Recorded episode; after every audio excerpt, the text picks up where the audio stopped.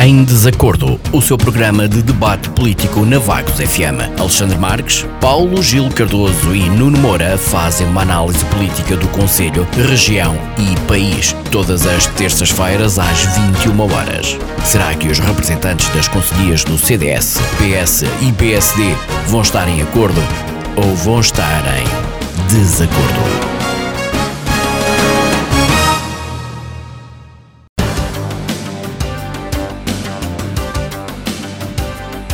Noite, estamos de volta para a segunda emissão do Em Desacordo, o programa de debate político da Vagos FM. Hoje é terça-feira, dia 27 de outubro. Comigo tenho Alexandre Marques, do CDS, Paulo Gil Cardoso, do PS e Nuno Moura, do PSD. Boa noite, senhores comentadores. Obrigada por estarem mais uma vez connosco.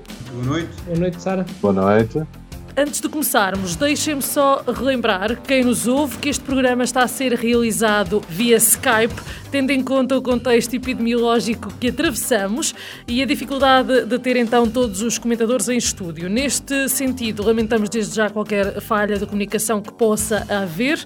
Aproveito para relembrar os nossos comentadores que têm um total de cerca de 10 minutos para abordar a análise macro da política conselhia regional e nacional da semana, que é o equivalente a 3 minutos cada, e depois teremos então 30 minutos para debater os temas propostos uh, para esta semana, nomeadamente a descentralização de competências e também o orçamento de Estado. Mas já lá vamos. Para já, vamos dar início a esta edição do Em Desacordo. Começamos, como prometido, com Alexandre Marques, que na última terça-feira se viu confrontado com algumas afirmações por parte de Nuno Moura e Paulo Gil Cardoso.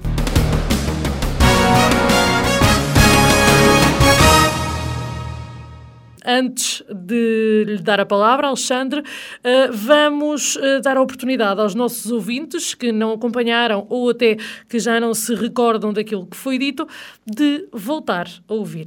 Não posso deixar de dizer uma coisa uh, que tomei aqui nota e que o Alexandre disse na sua intervenção inicial, que o CDS, neste molde de programa, faz sentido participar. E eu não vou deixar passar isto em claro porque quase que passam atestado.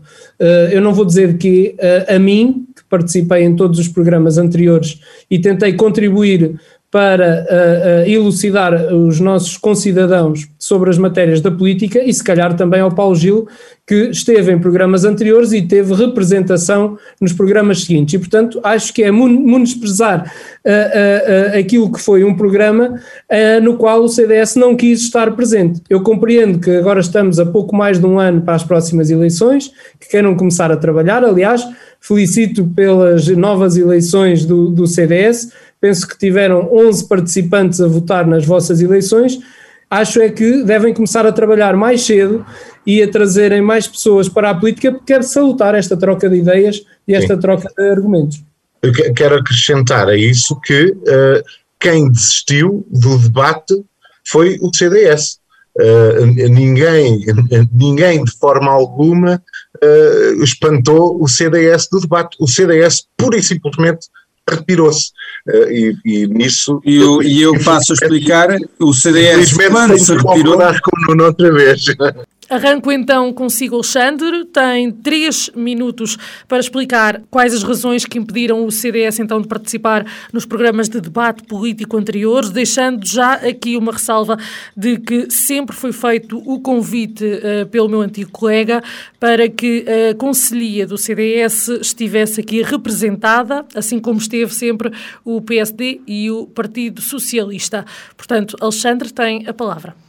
Obrigado, Sara. Vou tentar ser o mais rápido possível. Uh, foram feitas realmente algumas insinuações uh, em relação ao facto do CDS ter abandonado, foi o termo usado, um, o debate político. O programa de debate político aqui na rádio. Isso é completamente mentira. O CDS não abandonou, o CDS saiu e, na altura, fez valer a razão de ter saído. Não fazia uh, qualquer sentido o CDS continuar num programa de debate político, como era o programa uh, A Ferro e Fogo, nos moldes em que estava desenhado. Porque os moldes em que estava desenhado era mais uma campanha, uma ação de campanha do PSD do que propriamente um programa de debate político. Uh, aliás, o prémio para todo o trabalho que foi feito nessa ação de campanha já foi colhido, ou não tinha então o senhor Gustavo, antigo uh, entrevistador e antigo moderador desse mesmo programa de debate, ter saído da Rádio Voz de Vagos para a, Câmara, para a Câmara Municipal para ser assessor do senhor Presidente da Câmara. Ok? Isto não são coincidências porque eu não acredito em coincidências. É a realidade. E a mim até me custa um bocadinho, custou no último episódio, ver o, o, o Paulo Gil a concordar com o PSD, porque o CDS nunca pactuou, nem nunca irá pactuar com este tipo de situações e com este tipo uh, de encenações que tantas existem no nosso, uh, no nosso Conselho. E, portanto, queria aqui deixar bem claro que o CDS nunca abandonou, nem nunca abandonará um verdadeiro debate político entre as diversas forças políticas do nosso Conselho. E mais, tenho a dizer uh, que é preciso reconhecer o mérito uh, e o grande trabalho, trabalho de excelência que César Grave, em nome do CDS, fez enquanto esteve presente nesse mesmo debate. Queríamos enviar em nome do partido um enorme obrigado e um enorme abraço bem forte e bem apertado e desejos de, desejos de que esteja tudo bem com ele. Muito obrigado, Sara. Muito bem, Alexandre. Em relação a isso, realmente eu não me posso manifestar, porque nessa altura, na altura do César Grave, eu ainda não estava uh, aqui na rádio, mas passo a palavra aos nossos comentadores que melhor saberão responder. Têm três minutos. Começo pelo Paulo Gil. Paulo Gil, boa noite. Uh, boa noite, Sara. Boa noite mais uma vez ao auditório. Boa noite, Nuno. Boa noite, Alex. Um abraço uh, para o César, uh, que teve boas prestações, com certeza, de debate político. muitas vezes estivemos em desacordo, muitas vezes estivemos em acordo, muitas vezes estive em desacordo e aliás, algumas delas bem quentes, alguns desacordos bem quentes com o Gustavo Neves, também bem quentes com o Nuno Moura, mas o que eu entendo é que tudo isso faz parte do debate. Eu compreendo também que o Gustavo Neves, assim como qualquer outro jornalista ou moderador, tenha dificuldade por vezes de despir e de se abstrair uh, do, do, da sua tendência uh, ideológica e política até. Uh, e não quer dizer que muitas vezes não tenha concordado comigo e que tenha sido faccioso, porque não é isso que está em causa. a questão relativamente à progressão de carreira do Gustavo Neves, eu não me pronuncio em relação a isso.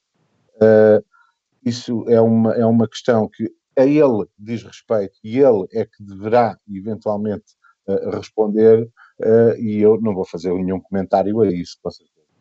Acho que houve bons momentos, houve uh, maus momentos para todos e houve bons momentos para todos. a questão está aqui na não desistência. Mesmo eu, se me sentisse, ou alguma vez que me tenha sentido de alguma forma uh, preterido, ou as minhas ideias preteridas, eu nunca desisti. Uh, portanto, não está em causa a desistência. Uh, a mim, eu nunca desisto. Uh, vou até ao fim. seja em que condições for. E com isto termino. Obrigado. Muito obrigado, Paulo Gil. Nuno, passamos então a palavra para si. O que é que tem a dizer sobre esta, esta questão? Muito boa noite à Sara, boa noite ao Paulo Gil, boa noite ao Alexandre, boa noite ao nosso auditório. Envio daqui também um cumprimento um, ao César Grave. Toda a gente sabe que tive alguns uh, uh, contratempos com o César no que diz respeito aos bombeiros, mas isso não impede de reconhecer efetivamente o bom trabalho que fez enquanto esteve no nosso programa. Relativamente à justificação do Alexandre, eu agora não, não tenho a certeza se usei a palavra abandonar, mas se a usei ela também se enquadra.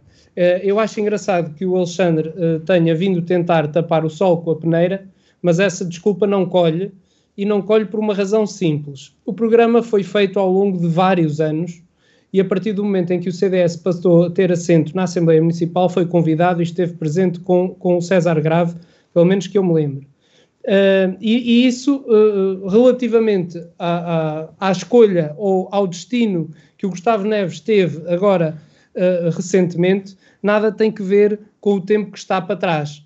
E, portanto, eu entendia e entendo que o Gustavo, durante os programas, sempre se mostrou ser uh, o mais isento possível. Aliás, posso dizer que certamente como o Paulo e como o César várias vezes me senti prejudicado. E, portanto, penso que o Gustavo é um excelente profissional e que terá sido essa uma das razões que terá levado o Sr. Presidente da Câmara a, convidá-lo para ocupar um dos lugares de nomeação. E, portanto, quanto a isso, como faço em todos os casos para trás, não me vou pronunciar, porque entendo que é uma escolha do Presidente da Câmara e que se ele a fez está bem feita, certamente baseado na qualidade e na capacidade de trabalho. Quanto à, à, à, decisão do Gustavo de aceitar é a sua vida pessoal que temos que respeitar. Agora há uma questão que toda a gente fica a perceber. Havendo um contratempo ou algo que não está ao sabor do vento do CDS, o CDS opta por não participar, não esclarecer, e, uh, ao contrário do que, e seguindo a teoria que o Alexandre aqui apresentou, fez o Partido Socialista que se manteve no, no programa. Eu espero é que, como a Sara disse, uh, e bem, e compreendendo a razão desta resposta do Alexandre hoje, espero que isso não se torne um hábito nos nossos programas, porque obviamente que isto leva a, a que o programa deixe de ter um caráter espontâneo e passe a ter um caráter especulativo que, no meu ver, em nada beneficia uh, uh, nem a nós e, e muito menos uh, ao, ao, programa. Quanto ao comentário do Alexandre relativamente à, à nomeação do, do, Gustavo e tratando-se de uma questão particular, penso que fica com quem o fez, mas acho que é um, um comentário, do meu ponto de vista, deselegante e que não devia ter sido trazido para aqui. Muito bem, meus senhores, eu penso que este assunto fica encerrado então por aqui, se todos concordarem. Então, uh, uh, seguimos nesta edição do Em Desacordo com Alexandre Marques, do CDS, Paulo Gil Cardoso, do Partido Socialista e Nuno Moura, do PSD. Volto a dar a palavra ao Alexandre Marques, representante do CDS. Relembro que a palavra na emissão será dada aos nossos comentadores por ordem alfabética do nome do partido, sendo que haverá então a rotatividade todas as semanas. Uh, boa noite mais uma vez, Alexandre. Destaques da política conselheira regional e nacional da semana, do seu ponto de vista? É, destaques, eh, uma análise macro aqui aos pontos fortes da última semana. Gostava de, hum, em primeiro lugar, dar os parabéns uh, à equipa do CDS, tanto nacional como regional, da Regional Autónoma dos Açores, uh, por terem levado a cabo mais uma safra, mais um, um grande trabalho que enriquece o nosso partido. Uh, Mantivemos-nos como a terceira força eh, política eh, nos Açores, presente em sede da, da, Assembleia Regional, com dois mais um, salvo erro. Um, a equipa liderada por Artur Lima fez um grande trabalho. Francisco Rodrigues dos Santos, presidente do CDS, também tem feito um bom trabalho. Deu mais uma prova de que quem vaticina a morte do CDS está redondamente enganado. Uh, e, portanto, quero enviar um, um grande abraço uh, de força, de parabéns para eles e que deem razão ao voto do povo. Uh, em, relação, em, relação, ainda à, à, situação nacional, gostava aqui de ressalvar mais uma vez um triste teatro por parte uh, do Bloco de Esquerda em relação ao Orçamento de Estado. Não sei porquê, parece que apenas cinco anos depois é que decidiram acordar Uh, e, e, perceber que o PS promete, mas não cumpre. Uh, infelizmente, já, já podiam ter acordado há muito mais tempo. Um, e, e, para já creio que uh, não tenho mais nada a acrescentar. Ah, não, minto. Tenho uh, a dar os parabéns ao PS Vagos, uh, pois concordo com a posição que tomaram recentemente em relação ao protocolo da Associação Nacional de Farmácias, em que o nosso município simplesmente não quis estar presente. Creio que, também não quero estar a enganar ninguém, Oliveira do Bairro Anadia, uh, Ilhavo, entre outros municípios, Mira não tenho a certeza, uh, participaram e fizeram questão de entrar neste protocolo com a Associação Nacional de Farmácias e Vagos uh, simplesmente não, não quis aderir ou, ou não pretendeu aderir. Muito obrigado. Muito bem. O Alexandre tem cerca de um minuto ainda na próxima intervenção, se quiser utilizar. Avanço agora para o Paulo Gil Cardoso. Boa noite, Paulo Gil. O que é que tem para nós? O, nesta semana realmente a vitória do PS no, nos Açores. E destaco também a questão do orçamento, em que o BE, o Bloco de Esquerda, acabou por ter uma posição, apesar das negociações, apesar de ser um orçamento de cariz social, de investimento no Serviço Nacional de Saúde, com um programa de recuperação de economia, com investimentos em infraestruturas, aí fora, uh, e, e, relativo, mesmo numa situação de pandemia, o, o orçamento uh, aumenta o salário mínimo, aumenta as pensões uh, dos idosos, baixa uma série de, de, taxas e impostos, deixa em relação ao IRS, não há tanto, não, não fica tanto colhido à partida também não será devolvido tanto, mas de qualquer forma as pessoas ficam logo com o dinheiro. Portanto, há aqui uma série que são todas índole e que são até de, de cariz socialista e um bocadinho mais à esquerda. E o, o Bloco de Esquerda não, não, não entendeu e não participou, prefere, se calhar, na sua estratégia, tentar cavalgar uh, para as próximas autárquicas, uh, veremos qual vai ser o, o resultado disso. Uh, e, e, além disso, poderá pôr em causa, portanto, primeiro vota com a direita, é uma coisa. É... E depois, há aqui ainda outra questão, é que pode sair o tiro pela culatra. Ou seja, não havendo orçamento, se, não, se o orçamento chumbar, uh, vamos ficar em, em duodécimos, fazemos outro orçamento. Portanto, isto é tudo muito complicado. Já temos uma crise pandémica, não precisamos de uma crise uh, agravar uma crise económica, nem, nem necessitamos de criar uma crise política neste momento. Relativamente ao PSD, a minha opinião é exatamente a mesma, porque uh, uh, se teve um comportamento há meio ano atrás, uh, relativamente à situação uh, da pandemia e a dificuldade que existe uh, de, de, gestão de todos estes problemas, este gigantesco problema, agora também vota contra no orçamento. também de, de, destacar realmente esta falta de, de, de ouvir, de ouvir e de dar alguma, alguma eh, às propostas eh, que são feitas eh, ao Executivo e à Assembleia Municipal por parte do Partido Socialista e que não, raramente colhem os seus efeitos. Muito bem, Paulo Gil, peço passado, desculpa. Uh, terminou o seu tempo, Paulo Gil. Tempo. Ok, muito obrigado. Está bem, peço desculpa, mas temos que cumprir com os tempos, são três minutos uh, e o Paulo Gil terminou o seu tempo. Avançamos agora para o Nuno. Uh, quais são os destaques da política do seu ponto de vista?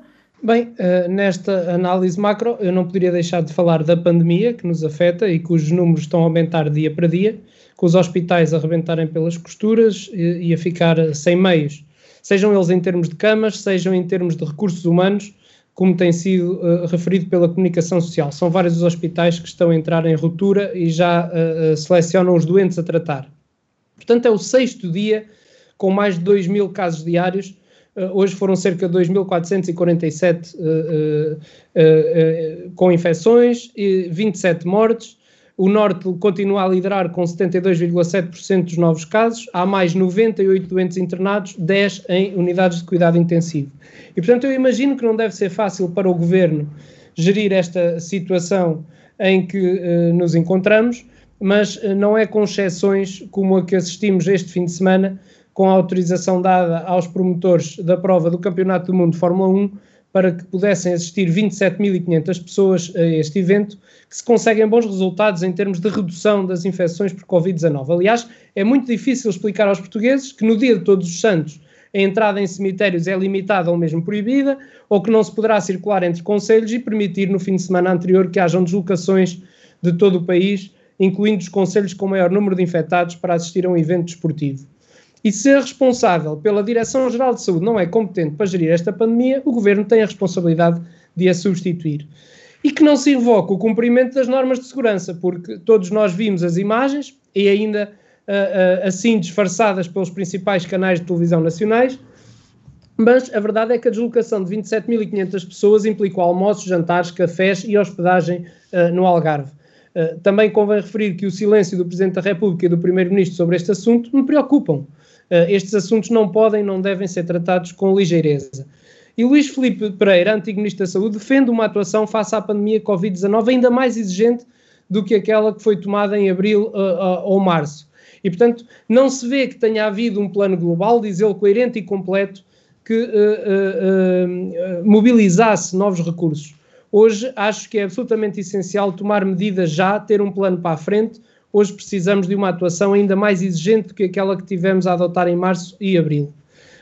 Um, outro dos assuntos que esteve em foco este, este, fim de semana foram as eleições nos Açores, onde o Partido Socialista perdeu a maioria absoluta com que governava há mais de duas décadas. A corrida uh, e os contactos para formar uma maioria na Assembleia Regional já começou, vamos ver como, como termina.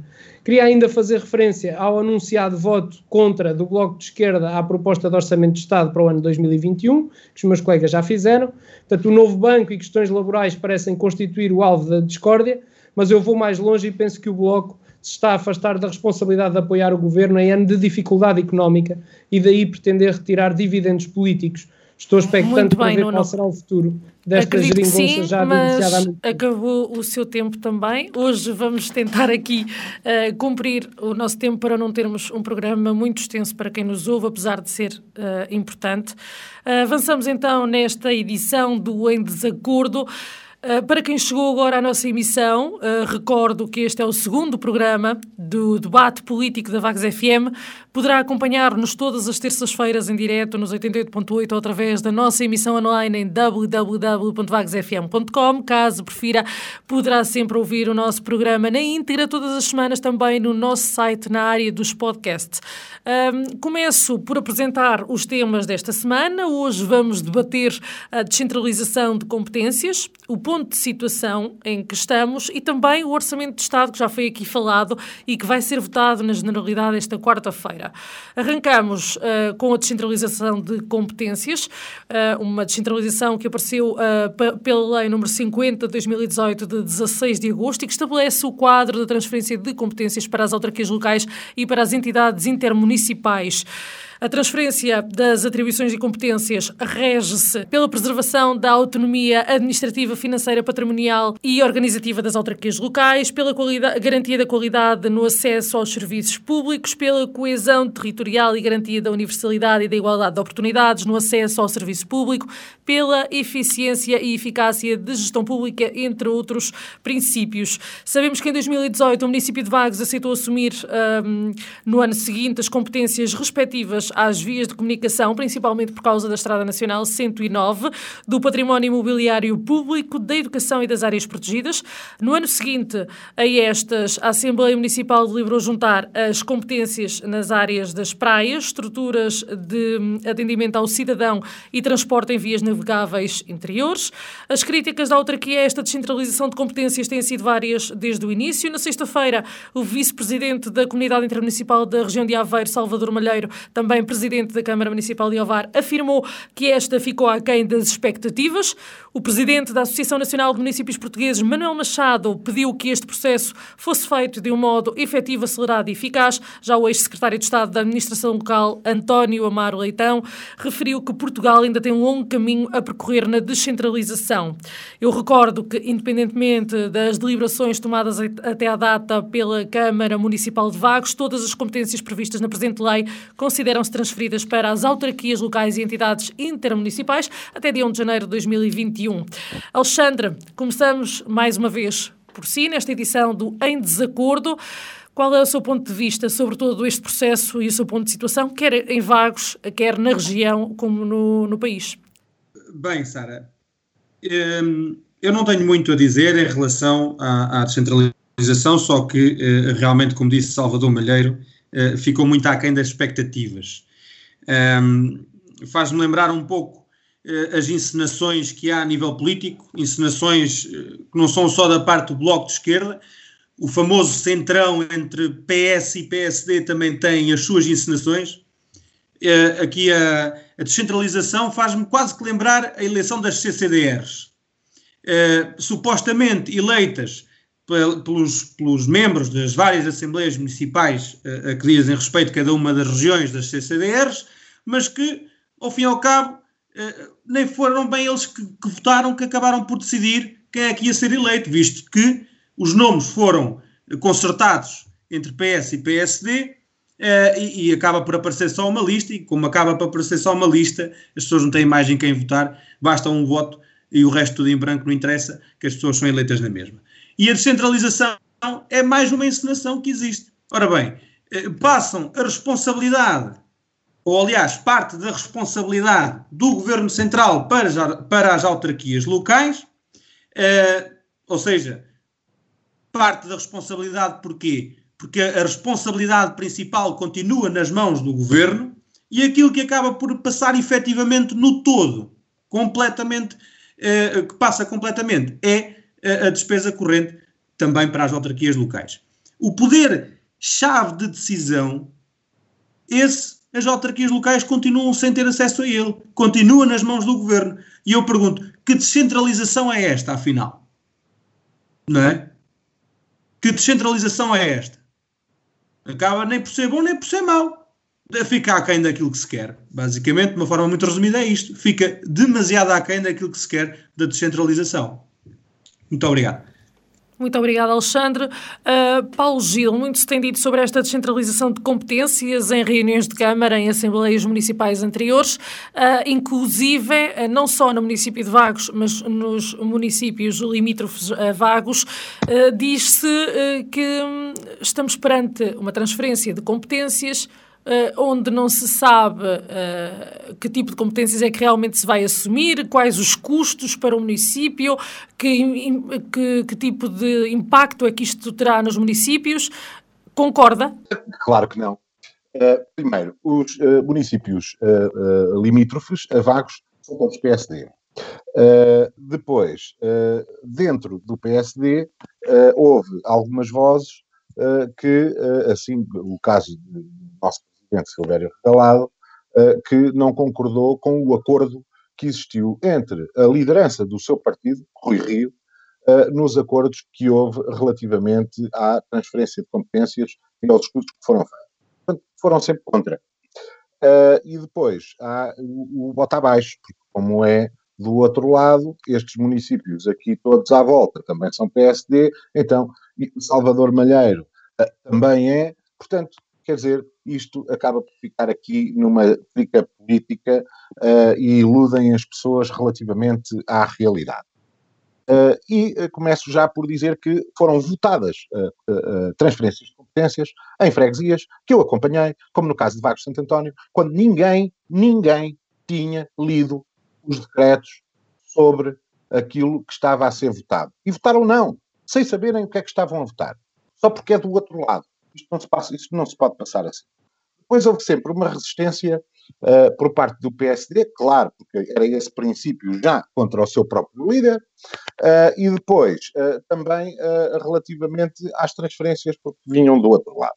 Ora, mas isto acaba, este, esta transferência de competências nada tem a ver com a desastrosa, desastrosa e feita à pressa transferência de competências que uh, uh, o Relvas, a famosa Lei Relvas, fez. Uh, e ainda mais, o próprio município de Vagos não consegue sequer cumprir, cumprir as transferências de, de dinheiro das transferências de competências que foram feitas para as freguesias, relativamente ao tratamento de passeios, a, a limpeza de ruas, ervas e por aí fora. Não conseguem. Este ano ainda não pagaram deviam pagar de 3 em 3 meses. Existe um protocolo que foi para o teto completamente. Anda sempre com 6 meses em atraso, 9 meses em atraso. Já começou assim, pouparam quase. Uh, uh, pouparam uh, perto de 800 mil logo no primeiro ano, porque demoraram a fazer o protocolo e só o fizeram em setembro, e entretanto as freguesias tiveram que tratar de se desenrascar de alguma forma, andar a cortar as ervas, como o protocolo não existe. A lei entrou em vigor no dia 1 de janeiro. mas o protocolo só foi feito em setembro e a, e a, e a, e a Câmara Municipal continuava a entender que continuava, enquanto não houvesse protocolo, a competência era das freguesias. Portanto, não foi feito por eles, não foi feito pelas freguesias e isto eram ervas que parecia que estávamos na Amazónia. Portanto, uh, isto é completamente descabido, continuam a, a, a não cumprir. Portanto, essa transferência de dinheiro era uma transferência que se mantém, que existiu sempre, que vem com o Fundo de Financiamento das Autarquias e que é recebido a tempo e horas há 40 anos, que nunca houve um atraso. E a Câmara Municipal recebe-o e tem um protocolo com o qual deve passar esse dinheiro para as freguesias, porque são as freguesias que estão a executar os trabalhos. E isso não acontece. Portanto, eu acho que, relativamente à transferência de competências, depois desculpas disparatadas do género, nós não fazemos uma circular a vagos porque nunca mais nos dão a, a transferências da 109. Uma coisa não tem a ver com a outra. Há, há, há, há, projetos, foram gastos 75 mil euros hein, para, para, fazer um, um, à, à, universidade, para fazer um plano de, de, de reestruturação urbana, caiu em saco roto onde foi feito o projeto a uma circular. Nem, não, não houve uma candidatura sequer a fundos Paulo Gil, peço desculpa. estruturais uh, europeus, nada. Eu já lhe dei mais um quanta, minuto. Quanta transferência de competências estamos falados? Muito obrigada, Paulo Gil. Já lhe dei mais um minuto do que os três, dei um minuto extra porque na sua intervenção inicial não tinha gasto o seu tempo. Um, avanço agora para o Nuno. Obrigada pela sua intervenção. Nuno, descentralização de competências está aqui em destaque hoje. Ora bem, eu acho engraçada a intervenção do, do, do Paulo Gil, que desvirtualizou completamente o tema que estamos aqui a tratar, porque nós não estávamos a falar da descentralização de competências da autarquia para as juntas de freguesia, mas sim da suposta descentralização de competências do governo para as autarquias, que eh, na realidade, no caso de Vagos, apesar de ter aceito três desses uh, uh, decretos, que seja a educação, a as vias de comunicação e o património imobiliário público, apenas a da educação foi já transferida. Portanto, as outras, apesar de terem sido aceitas no devido tempo, não foram transferidas porque o governo uh, ainda não lhes deu cumprimento. E, portanto, isto sim é o que estamos aqui a discutir. Eu percebo que o Paulo Gil queira desviar o assunto, mas uma coisa nada tem que ver com a outra. Quanto à circular a vagos, uh, o PSD já assumiu que não é uma prioridade uh, e não está no seu programa eleitoral, portanto, nem sequer sei onde é que o Paulo Gil foi buscar esta, esta ideia. Outra questão, para além do município não ter assumido a, a, a, transferência de competências no que diz respeito à saúde, também não sei onde é que há pouco o Alexandre foi buscar a informação, mas o município de Vagos aderiu ao programa de vacinação do SNS local, portanto não sei onde é que foram buscar a informação de que o município não queria fazer parte desse, desse programa. O município aderiu e, portanto, as farmácias uh, estarão, uh, as que aderiram, obviamente, estarão habilitadas a fornecer a vacina da, da gripe. Um, agora, parece-me que efetivamente os resultados têm sido escassos e ficam muito aquém das, das expectativas. Como muitos municípios a nível uh, uh, nacional, a Câmara de Vagos, como eu disse, assumiu a educação, a as vias de comunicação e o imobili uh, o património imobiliário público. E de todas estas, que seja do meu conhecimento, pelo menos, apenas a da educação teve desenvolvimento. Já no que diz respeito às vias de comunicação, e neste caso, sobretudo no que diz respeito à 109, apesar de ter sido aceito pela Câmara, o Governo ainda nada disse sobre, sobre esta matéria. Quanto ao património imobiliário, é a mesma coisa. Nada se pode fazer, por exemplo, quanto ao uso da antiga Casa dos Magistrados uh, e outros edifícios, edifícios públicos.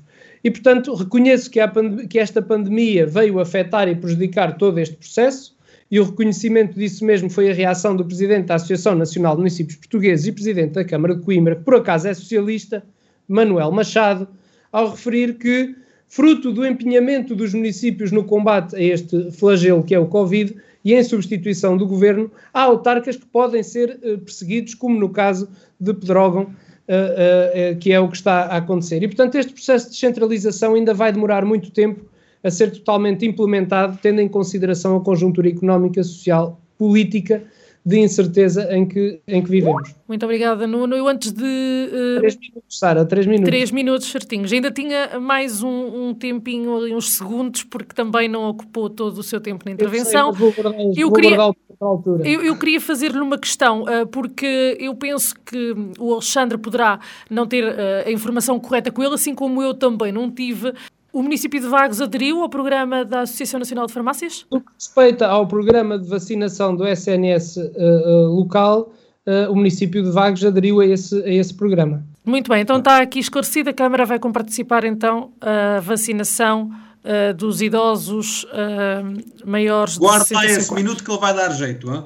Muito bem, então o Nuno uh, tem menos de um minuto, o Alexandre tem um minuto e cerca de 10 segundos, mais ou menos, e o Paulo Gil já uh, esgotou o tempo uh, nesta edição. Deixa-me desligar aqui isto. Muito bem. Uh, estamos a 43 minutos sensivelmente do nosso programa. Seguimos para o nosso segundo tema da semana, o Orçamento de Estado. Este documento vai ser votado na Generalidade esta quarta-feira. Já são conhecidas as intenções de voto do PSD, que anunciou que irá votar contra, assim como o Bloco de Esquerda e o CDS. O PCP e o PAN anunciaram que se irão abster nesta votação. Na sexta-feira, Aveiro esteve no centro da resposta à pandemia e nesta conferência o vaguense Oscar Gaspar, na qualidade de vice-presidente da Confederação da Indústria Portuguesa, afirmou que 77% das empresas consideram que os apoios nacionais previstos no Orçamento de Estado estão aquém do que é necessário. Oscar Gaspar referiu ainda que é importante tomar medidas para que 2021 não traga a onda de desemprego que se está a evitar até agora. Este é apenas um dos pontos de vista do Orçamento de Estado, neste caso ligado à indústria, devem haver uh, outros de outras áreas. Alexandre, o que acha uh, de tudo aquilo que uh, se tem dito, de tudo aquilo que tem ouvido sobre o Orçamento de Estado para 2021? Um, é assim, eu acho que nós, quando falamos do Orçamento de Estado para 2021, podemos efetivamente fazer aqui uma relação com aquilo que o Oscar Gaspar tem dito sobre a parte um, pronto, sobre o relacionamento, as indústrias com o orçamento, mas não podemos fazer uma análise do orçamento de Estado e da sua situação, do ponto em que se encontra, apenas com esse ponto-chave das consequências do orçamento de Estado. Porque, como dizia a Cecília Meireles, este orçamento de Estado não serve em nada os portugueses, em nada os portugueses, eh, para o ano de 2021, depois de 2020 ter sido aquilo que foi e de estar a ser aquilo que está a ser. Uh, é verdade, o Paulo Gil agora há pouco uh, falava no aumento das pensões e dos subsídios e, e de rendimentos e na baixa de taxas e tudo mais.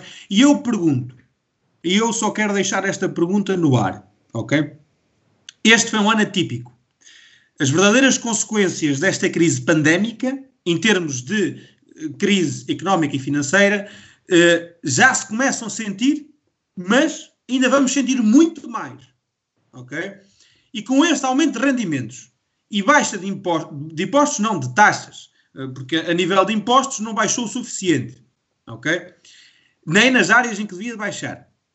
Como é que nós esperamos para uh, meados de verão do próximo ano não termos novamente uma crise económica e financeira como aquela que tivemos em 2011? Vemos muitas, muitas, muitas, muitas promessas, ok? E vemos uh, uh, pouca consciência nas promessas que estão a ser feitas e nas decisões que estão a ser tomadas, ok? Uh, eu sou filho de empresários, mas eu próprio trabalho por conta de ontem e consigo ter ambas as perspectivas. Portanto, de quem tem empresa e de quem trabalha para alguém. E eu digo uma coisa: tenho imenso receio do futuro que se avizinha e, especialmente, eh, tenho receio por todo o teatro político que se faz. Na agora a Sara falava que o PAN já se juntou ao PCP para se abster eh, para fazer passar o Orçamento de Estado. Todos nós sabemos que vão haver eleições presidenciais em janeiro.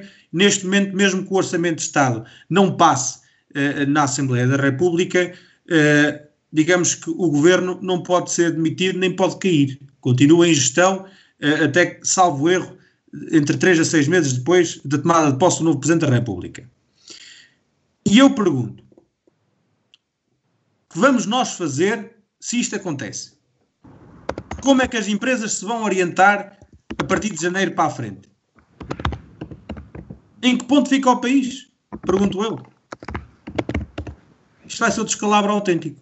Infelizmente, nenhuma previsão que eu possa fazer uh, me deixa seguro de um bom futuro para Portugal.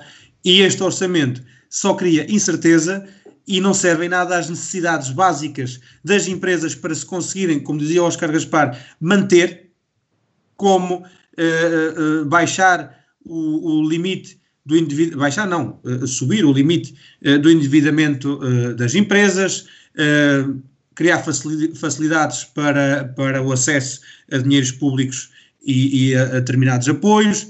Está bem que o, o, o layoff as, as, empresas podem continuar a aceder ao layoff, mas não nas condições que podiam no início do ano, e isso o CDS tinha feito a proposta para que o, o, o layoff simplificado fosse alargado até ao final do ano. Foi uma proposta que Alexandre, o governo não aceitou. Alexandre, uh, isto peço desculpa, peço para concluir porque já está a esgotar o seu minuto e 10 extra. Pronto, uh, isto são tudo uh, situações que o governo podia ter dado a mão à palmatória para que quem cria riqueza pudesse continuar a gerar riqueza e o governo simplesmente opta por não o fazer. Bom. Muito obrigada. Avanço para o Paulo Gil, que já aqui falou hoje do orçamento de Estado. Uh, Paulo Gil, peço para uh, ser conciso na sua intervenção. Temos então três minutos, relembro. Uh, para começar, uh, gostava de dizer, de, relativamente às, às, declarações do Oscar Gaspar, uh, esteve bem, transmitiu aquilo que a CIP e os empresários lhe fizeram chegar e, e tem realmente essa ressalva. Não são propriamente as frases dele, são, ele serviu de transmitir, digamos assim, das, das, ideias que lhe chegaram e que são verdade. Uh, mas, uh, relativamente aos 77% que acham que as medidas que ficam à Relativamente ao orçamento e àquilo que se pode fazer com este orçamento, este, este orçamento é ambicioso. Uh, nós podemos proteger as empresas todas de qualquer maneira, mas todas as pessoas estão a esquecer que a crise não é só nossa. A crise é mundial e de uma forma violentíssima uh, e muito violenta. Os, os espanhóis uh, fecham tudo e não conseguem produzir, também não nos compram nada a nós, nem nos vendem nada a nós. Assim como os franceses, como os italianos, como os americanos, etc. Portanto, a economia mundial, toda ela, está à beira da ruptura. Uh, mesmo assim, este orçamento é ambicioso. É ambicioso no investimento e, em, e, e nas coisas que se consideram essenciais. São nomeadamente as empresas que têm algum conforto e vão ter mais, porque uh, não podemos esquecer que, dos, dos, milhões que vêm da Europa uh, para, uh, para esse apoio também, para essa recuperação económica, e que não estão incluídas no orçamento. É? Portanto, isto é como se fosse um orçamento extra. Ou seja, temos que contar com isso também. E, e, e, este orçamento não pode ir fazer todo o trabalho necessário, porque vai fazer parte dele. E a outra parte virá, com certeza, com os fundos que já foram aprovados para a recuperação da economia. Uh, e eu acho que isto é bastante claro. Depois, se nós não tivéssemos tido um super, não, não tivéssemos tido uh, uh, um super, não foi superávit, mas podemos lhe chamar assim, relativamente ao orçamento anterior, agora estaríamos ainda piores. Portanto, e quem dizia mal do orçamento anterior e que se cumpriu e que cumpriu como deveria ser, uh, nunca há nada que funcione a 100%. Perfeitamente natural. E este também não vai funcionar a 100%. Não há nada que funcione a 100%. Mas é um orçamento uh, uh, adaptado à situação atual. Isso. Muito bem. Nuno Moura, concorda? Bem, eu acho que Portugal está a atravessar um período muito difícil tenderá a agravar se com a situação pandémica não for contida. E com o confinamento de março, a grande maioria das empresas, sobretudo as mais ligadas ao setor do turismo e da restauração, sofreram uma quebra de mais de 70% nos volumes de negócio. E, portanto, o desemprego agravou-se e teve que se adotar uma série de apoios sociais para garantir que o nível de pobreza não aumentasse.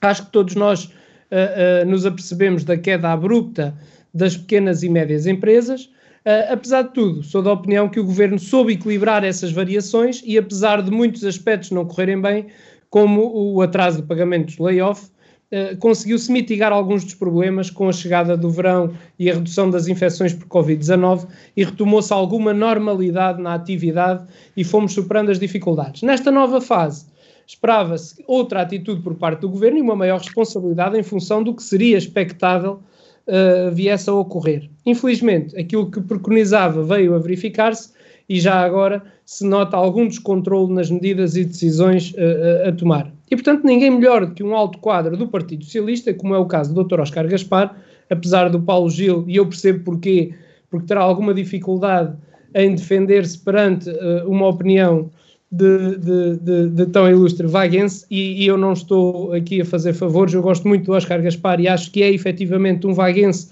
e um político de muito valor, mas na verdade ele não estava a transmitir só opiniões da CIP, ele representa a CIP e serão naturalmente também uh, uh, as suas opiniões e, portanto, fez uma análise quanto à necessidade de se responder às necessidades efetivas das empresas, considerando mesmo que o orçamento para 2021 era uma desilusão, exatamente porque lhe faltava a componente uh, económica.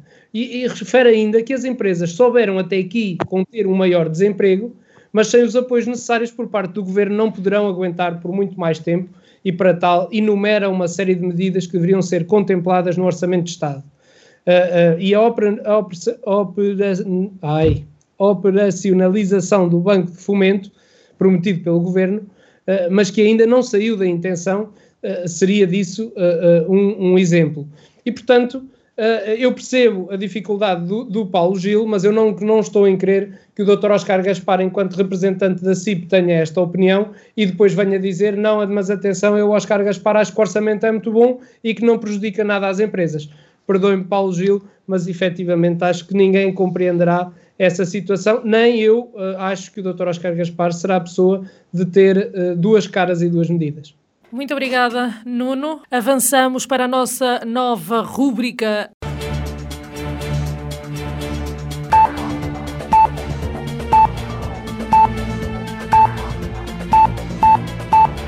Contra-relógio uma rúbrica onde os nossos um, ouvintes podem fazer chegar durante a semana as suas questões. Uh, nesta semana, para a nossa primeira edição desta, desta rúbrica, temos apenas uma questão de um português imigrado em França, ouvinte da Vagos FM através do nosso site. Ele chama-se Vítor Sequeira e a questão, passo a, a ler, é Porquê que estão a dar dinheiro para os vaguenses castrarem os animais domésticos com casa, comida e donos, quando não faltam aí animais na rua abandonados à sua sorte? Porquê é que não se castram esses animais para impedir que eles se reproduzam? É triste ter vindo ao meu país, à minha terra, e ver tanto animal abandonado. Ainda por cima, disseram que vão construir oito casotas para os animais com 50 mil euros. É preciso tanto dinheiro? Já não há um canil em vagos? Este, estas declarações de Vítor Sequeira, o português imigrado em França, ouvinte da Vagos FM através do nosso site, eh, chegou-nos via e-mail e dizem então respeito ao processo de esterilização de animais de companhia, animais domésticos, eh, promovido pela Câmara Municipal de Vagos e por outras câmaras municipais um, ehm, limítrofes e do país, uh, com o apoio da DGAV, da Direção-Geral de Alimentação e Veterinária, e em seguida fala também da construção que foi anunciada das oito boxes uh, nos armazéns da, da Câmara. Começo por Alexandre. Resposta Bem, aqui ao, essa... nosso, ao nosso ouvinte? Sim. Uh, ao Sr. Vítor, eu gostava de dizer que não sou contra um, portanto, a iniciativa da Câmara em promover a esterilização dos animais domésticos. Não sou, não sou contra, sou a favor, uh, mas concordo com aquilo que diz, uh, que os animais errantes, como lhe costumo chamar, deveriam de ser controlados de outra forma. eu também me custa acreditar que oito boxes custem 50 mil euros. Uh, mas eu recebi uh, uh, a sua pergunta por parte da Rádio Voz de Vagos um bocadinho tarde e, sinceramente não consegui reunir informação sobre, esta, sobre este ponto. Mas também me custa acreditar que custem 50 mil euros. Com 50 mil euros, eu creio que servia perfeitamente para ampliar o, o canil de Vagos. Creio que Vagos tem um canil ali no, perto do, do, do Parque de Campismo da Vagueira. Uh, creio que 50 mil euros que dava para ampliar aquilo que lá está seria muito mais bem aplicado do que construir oito casotas. Eu pergunto-me uh, do que é que serão feitas as casotas. Não é? Eu sei que os, os animais uh, precisam de, de, qualidade, precisam de condições nessas mesmas casotas onde vão passar a habitar, mas, por favor, oito casotas a 50 mil euros, isso dá sensivelmente quase 2 mil euros por casota, não é? Onde é que, onde é que serão gastos 2 mil euros numa casota para um, para um animal? e, e, sinceramente sobre este ponto não tenho mais a acrescentar. A questão, a questão, eu penso que aqui a questão do senhor uh, Vítor Sequeira 2 é... mil euros, não, peço desculpa, deixem-me corrigir. Uh, 8 casotas, 50 mil euros para 8 casotas dá 6.250 euros. Eu peço desculpa que fiz mal as contas, já estou acordado desde madrugada. Muito bem. Como eu estava a dizer, eu penso que a questão do senhor Vítor uh, seja realmente perceber quando é que se resolve o problema dos, daqueles que nós chamamos de animais errantes, dos animais abandonados? Oportunidades não, não faltaram. O CDE, creio que o CDS e o PS já fizeram uh, uh, ressalva sobre esta situação várias vezes em sede da Assembleia Municipal e reuniões de Câmara. Não tenho certeza se terão sido estes temas, este tema abordado nas últimas reuniões, mas sei que, que já fizeram ressalva sobre este assunto. Agora, a Câmara Municipal não tem dado resposta. Não, é? não tem dado resposta. Uh, mas o senhor Vítor, se conhece alguém uh, que ainda habita aqui em Vagos, não sei se é a família toda imigrada, se não, tem uma boa solução. Okay? Para o ano temos autárquicas, uh, tem, tem oportunidade de mudar cá qualquer coisa, não é? Esse é certamente o, o, momento certo. Só ressalvar também aqui, Alexandre, que aquele canil que falou não é um canil municipal, é o canil da, da Gaticão, um, apesar da Câmara recorrer a ele várias vezes uh, a nível de adoções ou de promover adoções ou até de, de, de pedir a recolha de, de, animais para este espaço uh, e até de, ser um espaço subsidiado, um, não, não é um canil municipal, está bem? Avanço para o Paulo Gil, um, animais errantes aqui uh, em destaque, Paulo Gil. Isto é um tema recorrente há, 20, há mais de 20 anos, em Vagos. E o PS, há mais de 20 anos, que tem manifestado uh, uh, as suas posições relativamente a isto. Para começar, aquilo que a Sara disse, o canil não é um canil municipal. Existe a obrigatoriedade legal, desde meados dos anos 90, dos municípios construírem e terem e serem responsáveis por canis municipais. Estamos a falar de meados dos anos 90.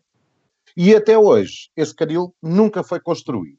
O que acontece é que a Câmara Municipal, que foi PSD e CDS, e depois PSD novamente, nunca deu importância devida ao assunto. O que é que fez? Transferiu a sua responsabilidade para a Gaticão, que é uma associação que tem tremendas dificuldades, porque tem mais de 400 animais nas instalações, vão lá abandonar animais a toda a hora. A Câmara tem feito, tem dado algum apoio, mas o apoio é insuficiente. Além disso, essa responsabilidade é uma responsabilidade do município, legalmente. Portanto, só lhe compete ajudar a associação a quem entregou o menino. Uh, e, e, entregou um menino doente e envenenado. E, e, agora tomar conta dele é terrível, não é? Portanto, relativamente às propostas de uh, uh, esterilização de animais errantes, uh, elas são feitas há mais de 10 anos pela JS, uh, ainda com Paulo Feiteira, na sua presidência, com a Carla Gouveia, que tem sido uma, uma, uma incansável, uh, falando sempre deste assunto, sempre, sempre, toda a vida, e o próprio Partido Socialista também em assembleias municipais.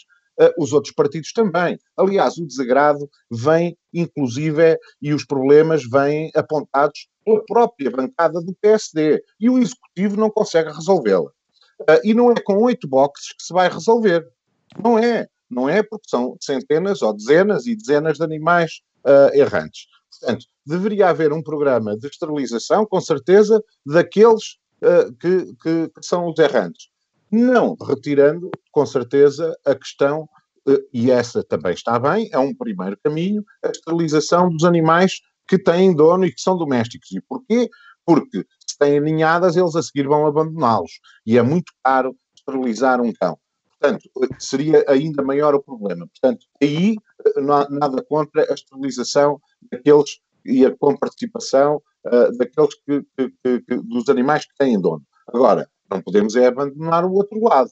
Chegámos ao ponto de, passarmos vários meses sem uma carrinha sequer uh, para recolher os animais, porque houve um acidente e ficou sem carrinha. Então, os próprios funcionários e, as, e, as, e, os operadores e as pessoas que fazem a recolha ou que tentam dentro, são duas pessoas, é, é, é a responsável veterinária e mais uma pessoa, fazem das tripas coração para conseguir condições e recursos para poder trabalhar. E não conseguem. E epá, é o que é. Nunca houve a atenção devida, nunca foi construído o canil e andámos sempre a empurrar com a barriga e a entregar o problema a outros. Muito obrigada, Paulo Gil. Um, Nuno, este é certamente um, um, problema que se tem vindo a, a, arrastar e que tem vindo a assombrar uh, os vários municípios do país, que é o abandono dos animais. Ora bem, Sara, uh, a Sara agora disse tudo uh, e eu, eu gostava de fazer um apelo ao Paulo Gil que quando se discutem estes assuntos deve-se discutir, na minha perspectiva, de forma séria e, e, para sermos sérios temos que dizer que este não é um problema do município de Vagos, é um problema nacional.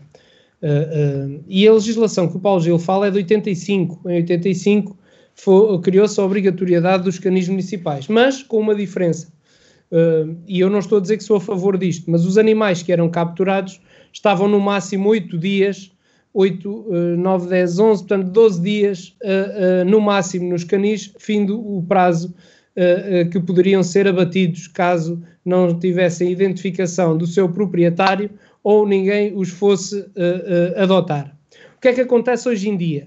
Hoje em dia, um animal que é capturado pelos funcionários da Câmara Municipal uh, vai para o canil municipal, se existir, ou para as instalações que existirem, deve ser esterilizado e, portanto, já estou a responder também ao Sr. Vítor, deve ser esterilizado e depois deve aguardar o prazo de 15 dias nesse uh, espaço municipal, fim do qual uh, eh, 15 dias a ver se alguém o adota e caso não seja adotado, deve ser transferido para um outro canil que pode já não ser municipal, como é o caso do, da Gaticão, que está uh, já completamente cheio uh, e, portanto, a Câmara Municipal neste momento não tem condições para albergar mais animais. Eu acho que o problema está um bocadinho antes. Os animais são errantes e, são, e vão ter à rua por uma razão, porque são abandonados por alguém. E eu penso que aqui temos que apelar à responsabilização dos cidadãos para que uh, uh, não abandonem os animais e que lhes deem o devido seguimento. Eventualmente, se querem deixar de ter um animal porque já não têm condições para isso, muitas vezes melhor é, é deixar de o ter, mas obviamente entregá-los no sítio certo e não abandoná-los na, nas ruas. E já agora esclarecer, uh, Alexandre, tive a oportunidade também de me informar relativamente aos 50 mil euros e esse anúncio que foi feito a, a, quando da apresentação do programa de esterilização, diz respeito à construção não só das oito boxes, mas de tudo o que está inerente às oito boxes, porque não adianta ter oito caixotes para meter os cães, portanto é necessário ter uma cobertura, vedação, um espaço para a, a veterinária, e portanto esses 50 mil euros engloba quase que, digamos assim, um mini canil municipal onde teria oito boxes, que obviamente não são suficientes para os problemas que temos de animais errantes, mas que uh, uh, serviriam pelo menos para este trânsito de 15 dias que os animais têm. Uh, e, portanto, nesse caso, parece-me que a Câmara está a fazer os possíveis, porque, reparem, nós, se calhar em Vagos, temos mais de 60 animais para, para recolher. Eu estou, tirei um valor uh, ao ar e, portanto, já viram o que era ter 60 animais uh, nos armazéns municipais ou no canil municipal durante 15 dias e depois colocá-los onde? Porque não há quem os receba. E também não se podem abater. Esta é que é a verdade, e muito bem, eu acho que não se devem abater. Uh, mas temos aqui efetivamente um problema que eu acho que é transversal a todos os partidos. Muito obrigada, Nuno. Penso que realmente não devemos regredir e voltar a, a bater os animais. O Paulo Gil levantou aqui a mão, penso que uh, quer usar da palavra. Paulo Gil? Uh, se me permitir, Sara, uh, primeiro para dizer ao Nuno que não admito que a minha seriedade seja posta em causa. Eu fui sério e continuarei a ser sério no, no, no meu debate. E, e, dar a entender que o outro debatente não está a ser sério, uh, é um bocadinho deselegante. E para repor ainda a questão, tinha a acrescentar que isto é um problema nacional. É mas o problema agrava-se. Vai falar da seriedade, não vai falar de mais nada. É primeiro eu não lhe pus a seriedade em causa. Em segundo lugar, se vai usar. Meus senhores, eu peço sério, desculpa. Uma coisa que. Peço desculpa, Nuno. Uma coisa que combinámos. Nuno, peço desculpa. Nuno. Eu estou a ser Eu peço desculpa, meus Eu estou a ser sério. Eu peço desculpa, meus senhores. Eu peço que não haja. está a ser deselegante mais uma vez. Eu peço que não haja sobreposição do diálogo. Meus senhores. Meus senhores. Você tem a tática do dizer que a outra pessoa não é séria e que Muito bem, Paulo Gil, eu peço que não haja Nuno. Paulo Gil não era sério. Não, era preciso seriedade com o Paulo Gil, que era preciso seriedade. Nuno, eu peço desculpa, eu não, não, não posso uh, deixar isto acontecer. Foi uma, uma questão que nós combinámos, era que não haveria sobreposição de diálogo. Eu dei a palavra ao Paulo Gil, peço que o Paulo Gil termine e depois, se o Nuno quiser tomar da palavra, assim terá o seu tempo, está bem? Desculpe-me, mas o Paulo Gil vai usar da palavra para se defender relativamente à E depois o Nuno terá a palavra para se poder defender também. Ele vai falar novamente do tema. Ok, Nuno. É uh, está a fazer. Nuno, depois ah, poderá usar da palavra então, também e, para se defender, está bem? E, e, e, agora, e agora temos uh, também o lápis azul, não é? E censura, agora não posso falar. Oh, oh, Paulo, Olha, eu não digo mais nada, eu não ah. digo mais nada porque tudo dito e toda a gente ouviu uh, esta conversa. Então, Nuno, quer tomar a palavra? Não, quero dizer apenas que aquilo que eu disse foi que o, a intervenção do Paulo Gil não tinha sido séria, no sentido de dizer que era um problema de vagos. E penso que logo com a, intervenção da Sara esclareceu esse assunto. É que isto é um problema nacional. Foi só esse o ponto que eu, eu penso que não feria suscetibilidade de ninguém. O Paulo Gil disse que isto era um problema de há muitos anos de vagos. Isto não é um problema de vagos, é um problema nacional. Foi só isso que eu pus em causa. E, portanto, parece-me que é justo que o Paulo então, Gil... E já está a falar do tema outra vez também. Eu não podia. Paulo Gil, Paulo Gil, eu peço... Agora não pode. Paulo Gil, eu peço que não haja sobreposição. Use o seu tempo para se defender desta questão e dizer que, afinal, eu estava a mentir e isto não é um problema nacional, é só um problema de vagos. É isso que quer dizer. É porque se não for isso que quer dizer, o que eu disse é verdade. Isto eu só é um faço uma pergunta. É, o canil foi construído alguma vez? Alguma vez existiu? Municipal, não. E é ponto, sim, ponto Paulo, final. Ponto sim. final. Então ponto os antigos final. armazéns. Nunca foram irresponsáveis. Está a ver. Está Muito a ver. bem. Conhecia. Meus senhores, eu vou pedir que este, que este assunto fique municipal. para a próxima semana. Já passámos da, da, uma hora do nosso programa. Este poderá ser um assunto a ser discutido novamente uh, na, na, análise uh, macro ou poderá até vir a ser um ponto em destaque na, no nosso debate político, até para uh, tocarmos noutros tipos de assuntos, como a possível, sei lá, municipalização uh, do, do tal canil gaticão, uma vez que a Câmara precisa realmente de um espaço para os animais. Neste momento dou por terminado então o nosso debate em desacordo. Muito obrigada pelo, pela vossa presença, pela vossa participação, pelo vosso empenho. Uh, por hoje é tudo. Os nossos ouvintes que quiserem fazer como o Sr. Vítor Sequeira e queiram participar, é só uh, enviar mensagem para o nosso contacto ou até para o nosso Facebook ou via e-mail e nós faremos chegar a mensagem aos nossos comentadores que estarão aqui deste lado para responder. Boa noite a todos.